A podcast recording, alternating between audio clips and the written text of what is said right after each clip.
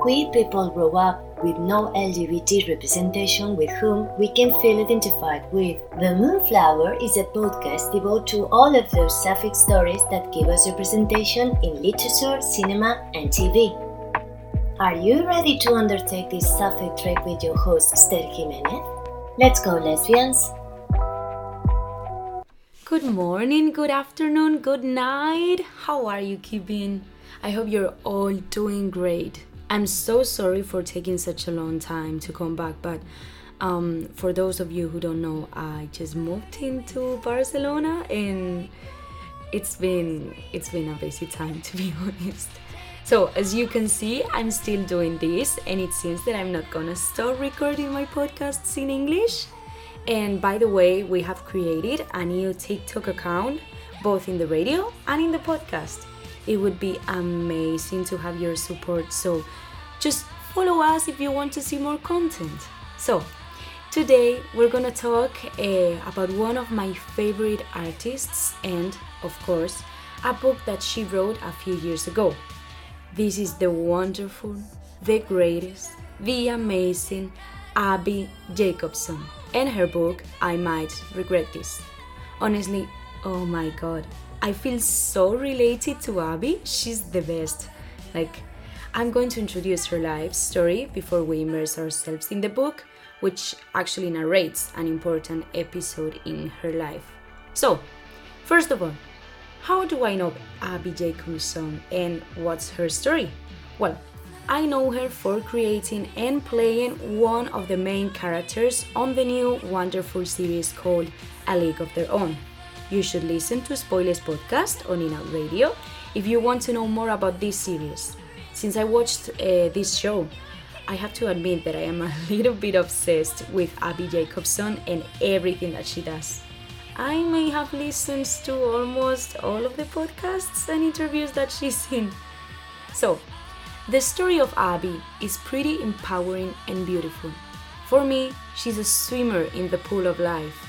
Sadly, I didn't invent this metaphor, but Abbi herself. We will see this later on when we talk about the book.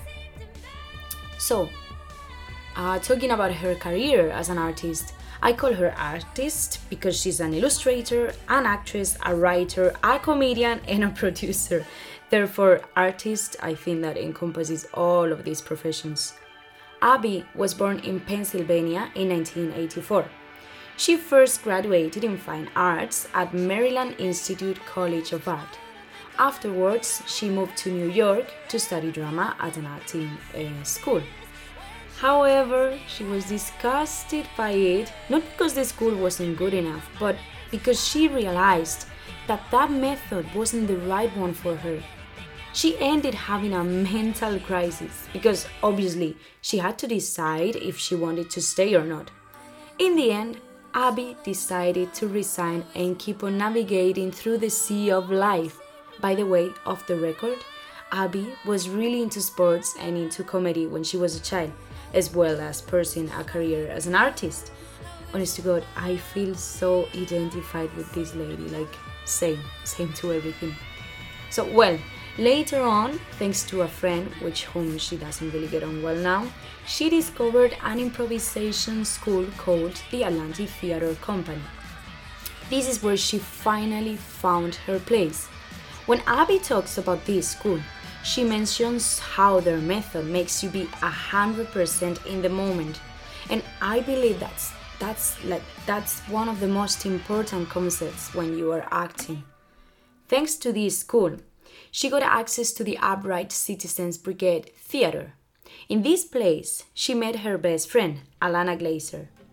When Abbi remembers their first encounter, she always mentions how they ended up talking for three hours like, three hours. That's what happens when you connect with someone. Moreover, as they were both frustrated by the lack of opportunities for young female comedians, very few women are given the opportunity to enter an improvisation group, and neither of them got a place in it. But they decided to co create the comedy TV series called Broad City. This series is based on their own lives to the point that even the characters are named Abbi and Ilana. I have to say, I am beyond sad because I don't know where I can watch this in Spain. Like, life is so hard for Spaniards, I guess. Well, changing the topic a little bit, um, around the age of 30, Abbi realized that she was bisexual. And this fact is amazing because she's very much open about it. In fact, you can see that her works are full of queer representation. Please, just go and watch A League of Their Own. Just do that. She actually came out in a Vanity Fair interview when they took for granted that she was straight. I am not going to tell you how many times I have to come out because everybody takes for granted that I'm straight.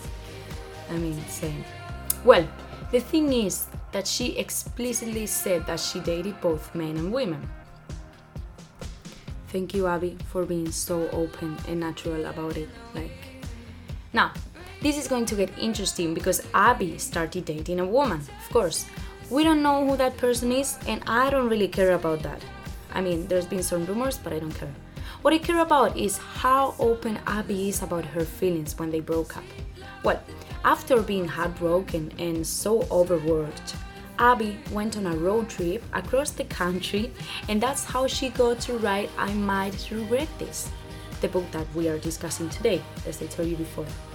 The reason why she started the road trip because uh, was because she was overworked and didn't have time to really confront the, bre- uh, the breakup.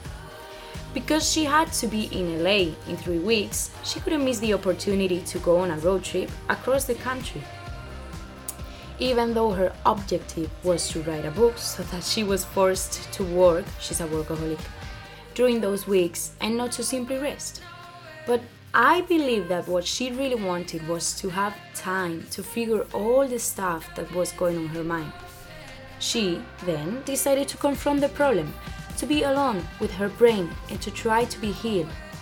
I feel that this fact shows how humane, strong, and alive Abbi is because she allows herself to feel the whole pain.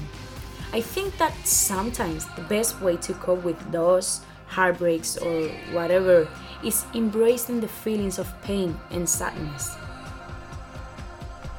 Feeling those feelings makes us be alive as Virginia Woolf said, you cannot find peace by avoiding life. Watch out here, I'm not saying that you should be enclosed in your room, isolating from other people for months while enjoying your pain.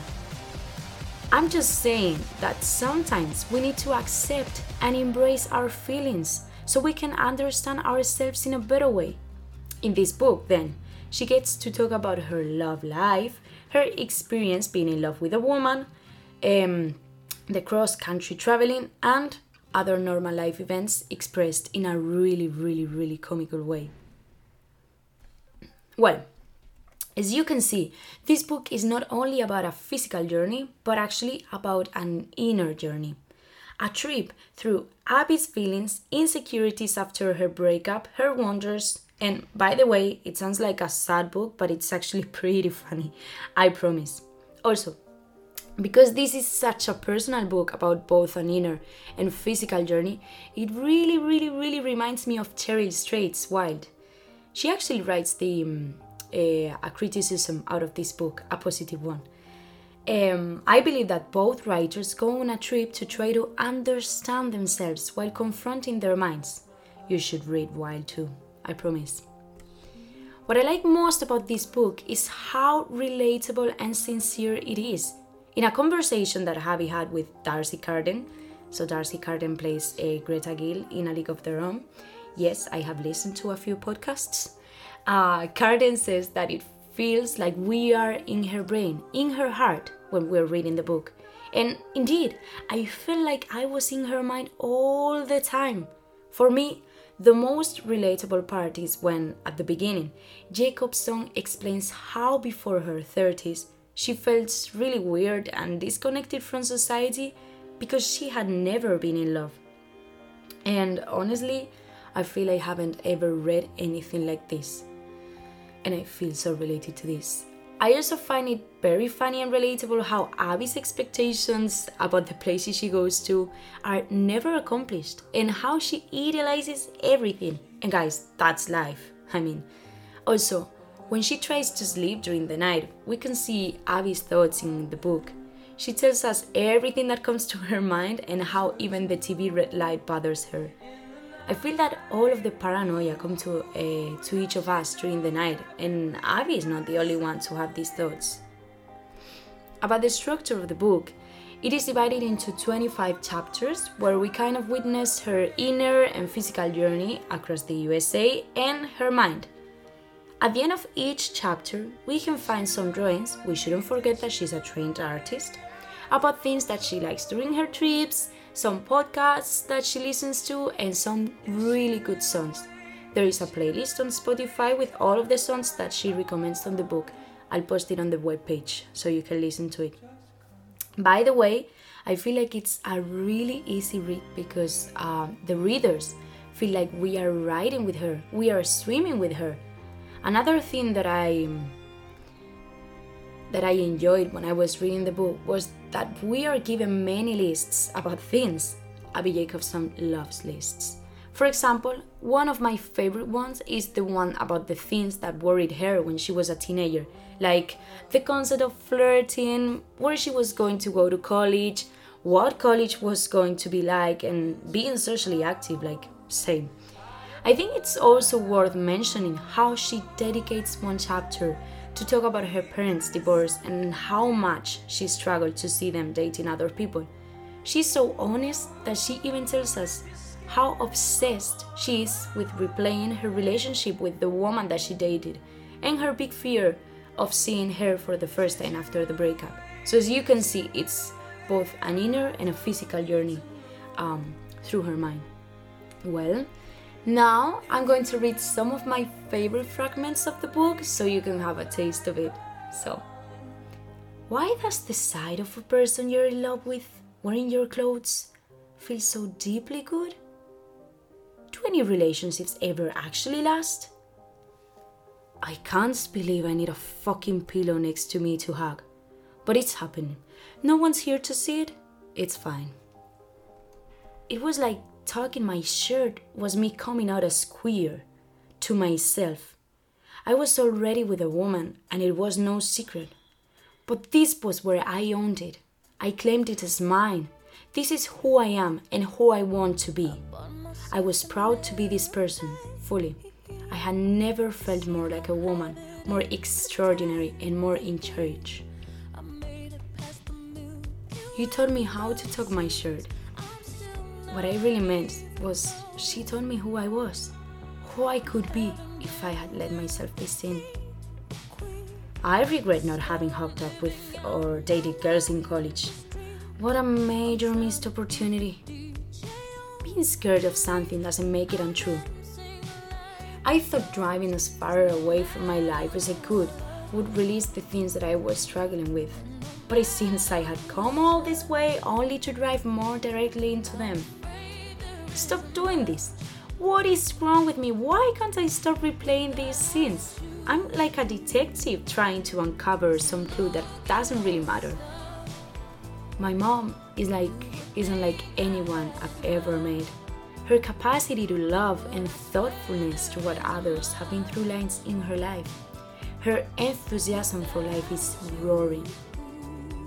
There was nothing to grasp onto, only trying to move forward.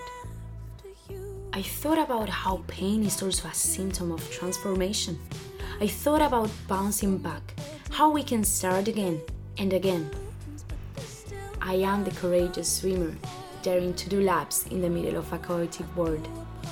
This is why I say swimmer. I hope I'm swimming for pleasure and health and not for some societal norm I'm trying to keep up with, like pant size. I hope I'm able to share my life with someone, with others. I hope I like myself, my choices, my gut instincts. I hope I still have a choice, a platform, a medium in which to express myself.